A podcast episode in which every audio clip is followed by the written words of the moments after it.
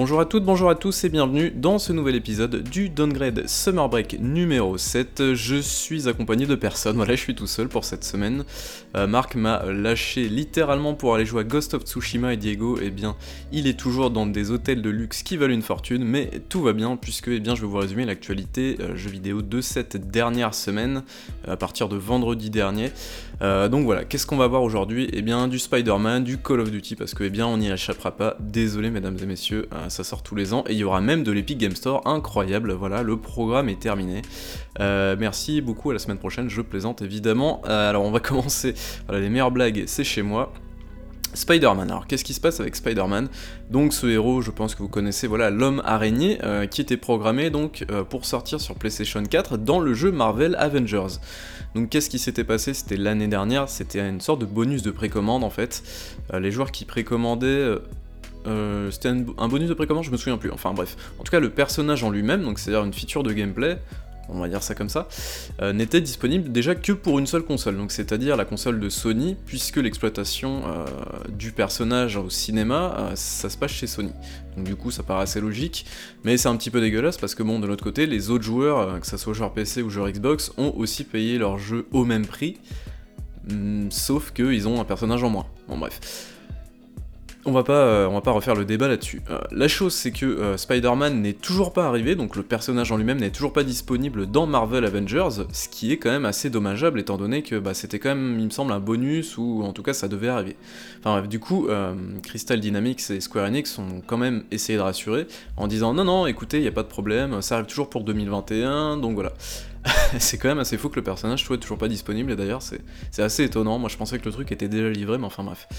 C'est vrai que ce jeu-là, Marvel Avengers, il y a eu pas mal de problèmes, il a été... Je crois que la roadmap a été pas mal repoussée, il y a eu... Euh, comment il s'appelle ce truc-là? Voilà, Black Panther qui est arrivé euh, cette semaine, je crois, avec euh, War for Wakanda, en termes de contenu, de mission, scénarisé et tout ça, donc...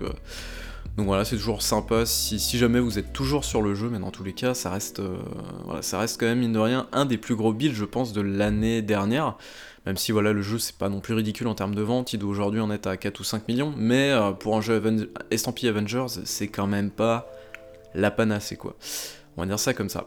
J'ai une bonne nouvelle aussi, voilà, ça faisait longtemps que je vous avais pas parlé euh, de Starbreeze. Donc Starbreeze, qu'est-ce que c'est? C'est le studio euh, suédois et l'éditeur donc euh, qui a qui a remonté la pente, on va dire ça comme ça. Ils sont toujours un petit peu dans le rouge aujourd'hui, mais ça va beaucoup mieux parce qu'ils ont lâché du lest au niveau des studios, au niveau des licences aussi. mais aujourd'hui, voilà, ils sont très très contents d'avouer, de, pouvoir annoncer même que Payday 3, et oui, Payday 3, a terminé sa phase de, de pré-production et donc il est entré en production, ce qui signifie que le développement du jeu a commencer, donc c'est plutôt cool. Euh, faudra pas attendre le jeu avant 2000, 2023, euh, je pense. Euh, donc ça sera développé sous Unreal Engine, et donc ça sera sur PC et console, et donc toujours à, notifier que Payday 2 sur PC, sur Steam, se vend toujours aussi bien, et les joueurs sont toujours aussi friands du contenu additionnel payant, évidemment, que Starbreeze développe depuis, depuis pas mal d'années désormais. Donc voilà, c'est cool, il faudra voir effectivement euh, à quoi ressemble Pays 3, mais bon, je pense que je, je vais pas trop me mouiller en disant que ça sera euh, toujours euh, une bande de braqueurs contre une IA un peu toute pétée. Également un truc que j'ai trouvé assez cool, même si bon je suis pas tellement fan des jeux d'avion, mais quand même c'est quand même à, à signaler. Bandai Namco, donc l'éditeur japonais, qui annonce qu'un nouveau jeu Ace Combat serait en développement, enfin est en développement d'ailleurs. Donc ça c'est plutôt très chouette pour les gens qui aiment ce genre d'expérience. C'est assez chouette et donc ils ont annoncé dans la foulée que le dernier Ace Combat, Ace Combat 7 je crois, euh, était l'un des jeux les plus vendus de euh, la série, donc c'est très très cool. Ça reste des jeux de niche, hein, mine de rien, faut, faut pas se mentir non plus, mais voilà. Et voilà, si je peux un petit peu prêcher pour ma paroisse également, euh, côté indépendant, il y a un jeu qui est sorti en décembre 2020 qui s'appelle Project Wingman et qui c'est un petit peu le voilà le, Ace Combat mais côté indé et euh, ça a plutôt de la gueule pour un jeu indé, donc, euh, donc voilà, si vous voulez y jeter un coup d'œil en attendant. Également, donc, on a eu un trailer pour Pokémon Legends Arceus. Donc, alors moi, je m'y connais absolument pas en Pokémon, donc je suis pas du tout la personne la plus calée là-dedans. Moi, je connais que la première génération, c'est tout, et les cartes. Euh, mais voilà, donc c'est prévu normalement pour la fin d'année, si je dis pas de bêtises. et donc, on a eu un trailer de 3-4 minutes, je crois, où en gros, eh bien, on a, c'est un petit peu le fameux Pokémon 3D que tout le monde attendait, ou en tout cas ça fait des années que la licence stagne un petit peu, donc là c'est bon, ils sont prêts à passer à la vitesse supérieure normalement avec cet épisode, donc je trouve ça chouette. Bon après c'est pas très très beau, ça a pas l'air très fluide non plus, mais bon on est sur Switch, faut pas l'oublier. Euh, mais en tout cas, voilà, c'est plutôt sympa, on va dire, de, voir que bah enfin l'épisode arrive. Alors ça sera peut-être pas, ça sera peut-être pas très très bon, hein, mais faudra peut-être attendre les futurs épisodes en 3D pour euh, voir évoluer la formule. Mais en tout cas, sur le papier, ça peut être, ça peut être sympa. Donc voilà, je pense pas qu'il y ait non plus un bouleversement incroyable au niveau de la formule, puisqu'il y aura toujours des combats, voilà, en tour par tour, avec des attaques de Pokémon, tout ça, tout ça. Donc à ce niveau-là, ça changera pas beaucoup. Mais en tout cas, sur le papier, euh, pourquoi pas, ça peut être, chouette. Même moi qui suis absolument pas fan de Pokémon, euh, je me suis dit, ah, pourquoi pas, ça peut être. Euh, ouais, pourquoi pas. Un autre marronnier finalement qu'on retrouve tous les ans, c'est Call of Duty. Alors évidemment, le prochain Call of Duty donc sortira le 5 novembre. Il se nomme Vanguard. Donc qu'est-ce que contient la galette? Donc déjà, il y aura une campagne solo avec quatre fronts différents. Alors si je me rappelle bien, il y aura le front de l'est, de l'ouest, le Pacifique et l'Afrique du Nord, je crois en tout cas quatre fronts différents. Euh, la campagne solo se concentrera plutôt sur des, hum, sur des sortes d'opérations un petit peu spéciales, des actions plus spécifiques plutôt que sur une, vraiment une grosse grosse guerre. Donc voilà, au, niveau du, au niveau de la période, c'est la Seconde Guerre mondiale, voilà, je sais pas préciser, mais voilà. Dans le package, vous aurez également donc un mode multijoueur avec 20 cartes en multijoueur, donc ça c'est plutôt correct.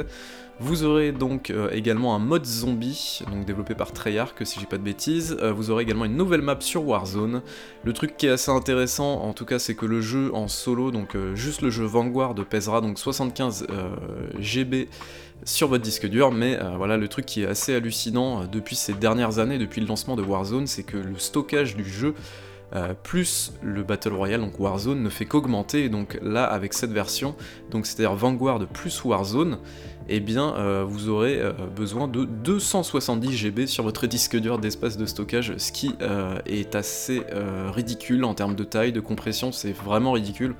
Surtout quand tu vois qu'à côté, Fortnite a réduit, je crois, sur PC, euh, sa taille de quasiment 4 euh, ou 5, je crois. Enfin, ils ont divisé, euh, divisé le, poids du jeu. Donc c'est assez, assez ridicule ce que propose Activision là-dessus. D'ailleurs, Activision, ce qui est drôle, c'est que bon, Activision is Activision, on va pas se mentir, ils ont profité évidemment du passage de la nouvelle génération pour vous refourguer une édition Call of Duty, donc qu'ils appellent Cross-Gen, je crois, donc qui vous permettra d'avoir le jeu à la fois sur Xbox One mais aussi sur, enfin, sur Xbox One et PS4 donc cette version là est à 70 euros, voilà, donc c'est la version standard, hein, je, vous, fais le... Je veux pas vous parler de la version Ultimate Deluxe machin, où elle est proposée à plus de 100 euros. Enfin bref, et du coup, cette version donc euh, disponible sur PS4 et Xbox One, elle le sera également sur euh, Series et sur euh, PlayStation 5, à condition de mettre 90, 80 euros, pardon, pas commencer à dire 90 euros, non, c'est bien 80 euros du coup, donc, pour obtenir la version next-gen finalement, donc voilà, Activision suit un petit peu le mouvement, on va dire, des 2K euh, Games et tout ça, voilà, avec ces jeux à 80 euros sur nouvelle génération, donc voilà, on n'y est, pas de retour possible désormais. et donc il y a un, fait qui est assez sympa à notifier dans le trailer, c'est que le logo d'Activision n'est absolument pas là, donc on se doute bien que Activision ne souhaite absolument pas euh, enfin, ils, veulent vendre le jeu, hein, on est d'accord, hein, de toute façon, c'est leur plus grosse sortie, et puis euh, leur but c'est quand même, euh, bah, eh bien, dans la foulée de ramener dans, le giron de Warzone eh bien, les joueurs de, Vanguard éventuellement, puisque c'est là où se fait le plus d'argent. mais voilà, c'était quand même assez, dingue à noter, c'est que le logo d'Activision a clairement disparu du trailer, ce qui est assez, ce qui est assez logique étant donné qu'ils veulent eh bien, se faire tout petit, euh, eh bien, vu les accusations qu'il y a eu ces derniers temps, je pense qu'ils ne sont pas trop trop enclins à s'afficher publiquement. En tout cas, voilà, euh, c'était la petite chose un petit peu rigolote entre guillemets à retenir. Je vais vous parler de PC, c'est vrai que je vous en parle pas beaucoup. Euh, voilà, d'ordinateur, de, de, tours de carte graphique, d'alimentation, de, trucs comme ça, mais moi j'aime bien. Euh, en tout cas, voilà, euh, côté carte graphique, donc si vous cherchez une carte graphique, les, les Nvidia, les AMD et tout, c'est toujours le bordel, hein, vous inquiétez pas, ça bouge pas. Il y, a des, réassorts de temps en temps, mais il faut être, faut être assez rapide. dans tous les cas, il y a Intel, donc le géant qui perd de plus en plus de place donc dans, les, dans tout ce qui est processeur face à AMD notamment, qui propose, rappelons-le, euh, une écriture en termes de, finesse qui est beaucoup plus. Enfin, c'est. Comment dire euh, en termes de nanomètres, voilà, c'est beaucoup plus petit que Intel, et en plus c'est moins cher et c'est plus performant, alors que Intel fait des trucs beaucoup moins rapides et qui sont euh, plus cher, donc il y a un petit problème en termes de positionnement, on va dire, mais, mais voilà, donc ça c'est dans la globalité, hein. je dis pas que tous les modèles sont comme ça, mais bref, je vais pas vous en faire un, je vais pas vous faire un exposé là-dessus. En tout cas, voilà, donc Intel se lancerait euh, dans les cartes graphiques euh, grand public, puisque Intel fait déjà des cartes graphiques, mais euh, à la fois, donc déjà pour ses processeurs, les fameux Intel HD Graphics qui sont tout pourris, on va pas se mentir, mais ils font aussi des cartes graphiques pour, par exemple, les serveurs ou encore les professionnels. mais là, voilà, ils se lanceraient dans le domaine du grand public, donc je sais pas si c'est la bonne période, mais en tout cas pour début 2022, ils se lanceraient là-dessus, donc avec nom de code Alchemist, donc du coup c'est Arc, euh, le, comment dire, bah, le, nom tout simplement de, cette nouvelle gamme de, cartes graphiques. Donc euh, évidemment il y aurait le support du DisplayPort 2.0, il y aurait plein d'autres technologies, tout ça, tout ça, voilà les termes un petit peu bullshit, mais ce qui est intéressant c'est qu'ils développeraient leur propre technologie basée sur l'intelligence artificielle de super sampling mais on va aussi appeler ça, euh, je crois, le DLSS, donc du coup c'est le, truc de Nvidia. Euh, en gros, ils, développeront un concurrent, hein, tout simplement, du DLSS ou un équivalent, donc pour leur propre carte graphique. Donc ça c'est euh, assez intéressant à notifier. Un autre truc qui est assez cool à notifier, voilà, c'est pas une, info, une information toute fraîche, pardon, ça date de juillet, de mi-juillet même.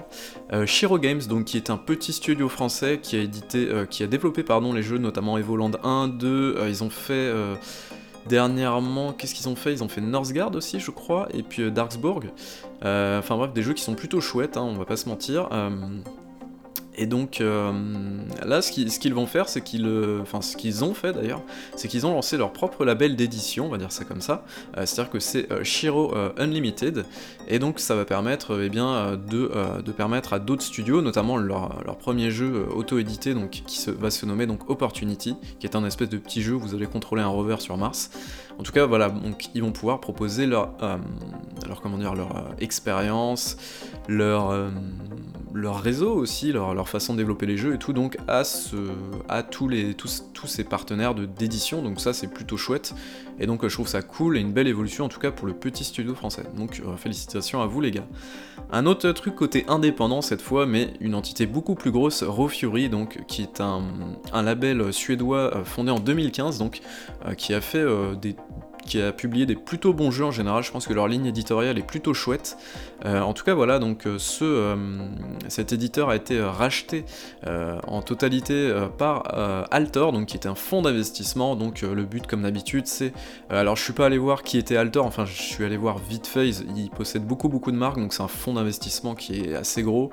Euh, je connais pas du tout leur philosophie, je pense que Diego serait beaucoup plus calé que moi là-dessus, donc je vais absolument pas m'aventurer sur ce terrain-là, je sais pas si c'est une bonne ou une mauvaise chose, mais en tout cas voilà, sur le communiqué, c'est vraiment toujours la chose euh, habituelle, en mode, eh bien, voilà, on est très heureux, on est très excité de pouvoir rejoindre la famille, machin machin, tout ça, tout ça, enfin bref. Voilà, donc comme quoi Refury n'est désormais plus indépendant. Euh, mais dans tous les cas, voilà, ne, vous inquiétez pas, Royal Fury euh, ne devrait pas changer normalement de, type de jeu, de style de jeu du jour au lendemain. Donc voilà, je crois que leur prochaine sortie, ça va être Sable prévu donc pour le mois de septembre. Euh, ce n'est pas une blague, mais The Elder Scrolls Skyrim, donc Anniversary Edition, a été annoncé, sortira sur PC, Xbox Series et PlayStation 5 le 11-11-2021, soit 10 ans après donc la sortie originelle du titre sur PlayStation 3, PC et Xbox 360. Donc voilà, que, vous dire de plus euh, C'est, euh, ça va être une version en plus parmi les 15 versions euh, déjà sorties de Skyrim, ce qui est énorme. Hein. On n'oublie pas évidemment la version Alexa, sur l'enceinte connectée d'Amazon. Ce qui en fait l'un des titres les plus portés, je crois, euh, de ces dernières années. Il est même devant Resident Evil 4, qui est d'ailleurs son principal concurrent, puisque Resident Evil 4, euh, même avec la version VR qui a été récemment annoncée, eh bien il s'en sort avec 11 versions seulement. Donc voilà, c'est plutôt, plutôt drôle, cette espèce de guerre euh, entre, entre, entre ressorties.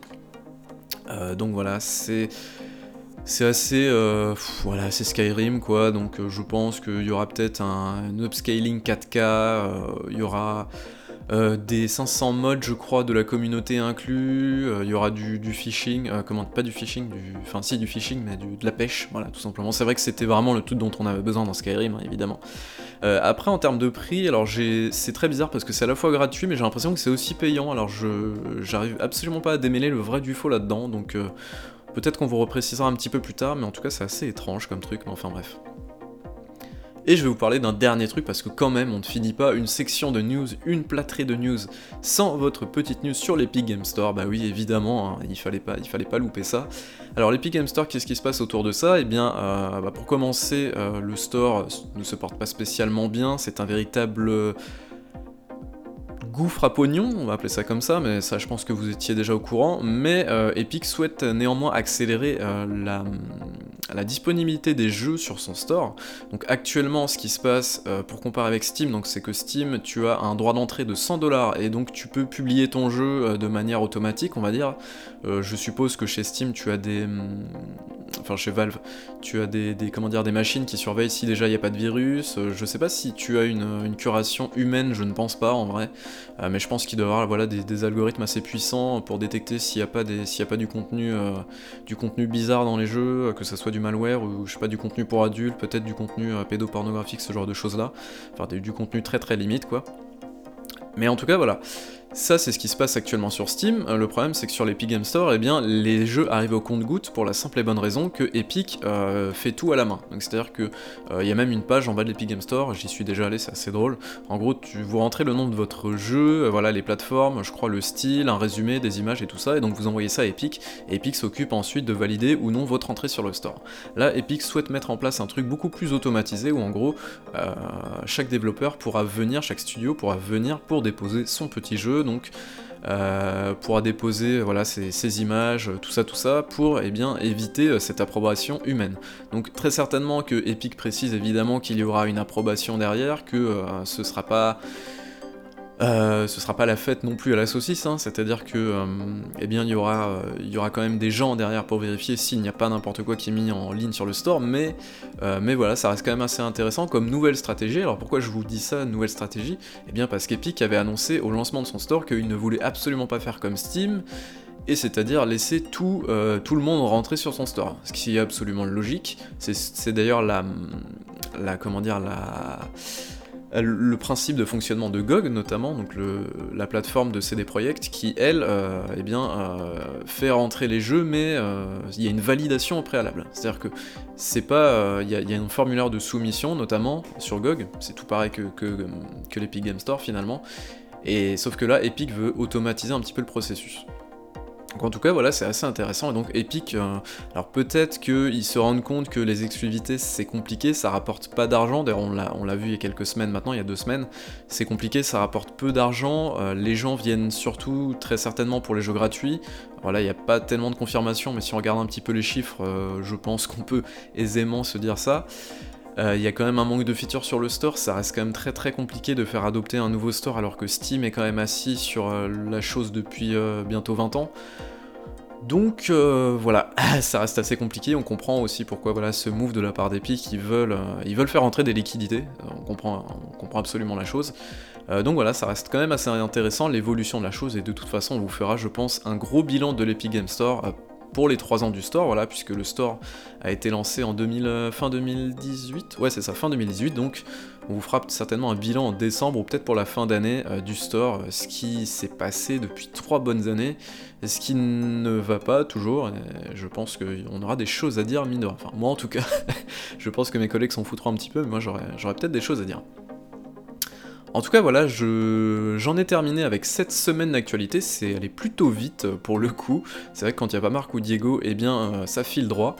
Euh, j'espère en tout cas que cet épisode vous aura plu. Euh, bah, je pense qu'on est à l'avant-dernier épisode, puisque eh bien, on arrive à fin, euh, fin août la semaine prochaine, et donc je pense qu'on va arrêter les downgrades Summer Break.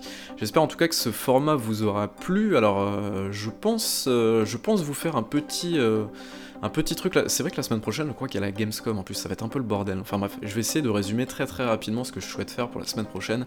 Il y aura certainement les annonces de la Gamescom, quelques petites news, et je vais essayer de vous faire un petit, euh, résumé des sorties indées, euh, parce que pour moi, cette, cette année, en 2021, il n'y avait pas beaucoup de gros jeux qui sont sortis durant la période d'été, mais pour moi, c'était vraiment l'été des indés, euh, parce qu'il y a eu pas mal de petits jeux très très sympas qui sont sortis durant le mois de juillet et durant le mois d'août, et ça continue. Hein. Euh, donc voilà, je, pense que je vais vous parler, je vais en 2-3 en deux, trois, deux, trois lignes, je vous parlerai de chaque jeu qui m'ont paru intéressants cette année en termes d'indépendants euh, durant l'été. Donc euh, voilà, si, vous souhaitez, si jamais ça vous intéresse, bah, ce sera certainement là la semaine prochaine. En tout cas voilà, on approche des 20 minutes de podcast. J'espère que cet épisode vous aura plu. on se retrouve pour la prochaine. Ciao ciao